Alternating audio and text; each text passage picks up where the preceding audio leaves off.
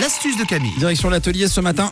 Ça sent le fromage. Une astuce bonne conservation de vos fromages ce matin pour partir en week-end. Alors le fromage, c'est très bon, mais ça se conserve pas super bien en fonction des fromages. Ça moisit après. Et euh, ça coûte cher, hein, le fromage. Ah oui. Avec des astuces simples, vous allez pouvoir les conserver bien plus longtemps et surtout, donc vous l'avez compris, faire des économies. Et ça, on adore. Faire des économies, c'est cool. Alors déjà, sachez que le fromage à pâte dure se conserve beaucoup mieux que ceux à pâte molle. hein. Je vous apprends euh, rien quand même.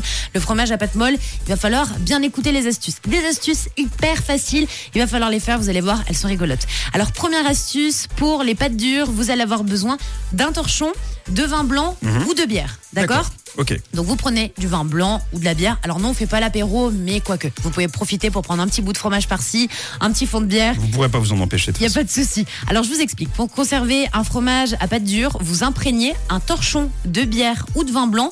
Vous l'essorez. Il faut bien l'essorer. Hein. Donc on l'imprègne pas mal. Donc avec une bière, un peu de vin blanc. On les sort, on les sort, on les sort. Et on enveloppe vos fromages Il sera humide un dans peu, ce torchon. Oui, il sera humide.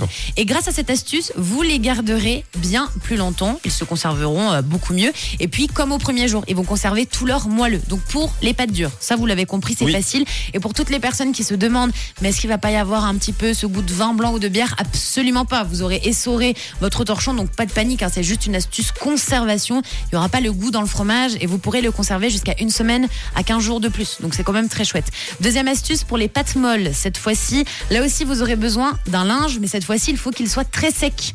Donc, tout simplement, vous enveloppez vos pâtes molles dans un torchon qui est sec et vous le placez dans votre frigo. On fait attention, c'est comme le pain. Vous savez, souvent, les mamies, eh ben, le pain à la maison, elles le mettent dans les torchons, puis elles l'enveloppent bien. Puis après, elles mouillent souvent le torchon pour après que le pain soit un Ouais. petit peu moins sec. Et bien là, vous faites pareil, mais il faut qu'il soit sec ce torchon. Vous enveloppez bien à l'intérieur vos pâtes molles, direction le frigo. Et puis c'est pareil, ça se conservera beaucoup plus longtemps. Donc essayez ces astuces qui sont quand même toutes bêtes et vous allez faire des économies à la maison. Trop bien. Direction rouge.ch pour retrouver euh, l'astuce évidemment et toutes les précédentes sur rouge. Rendez-vous la semaine prochaine lundi pour un nouveau rendez-vous astuce.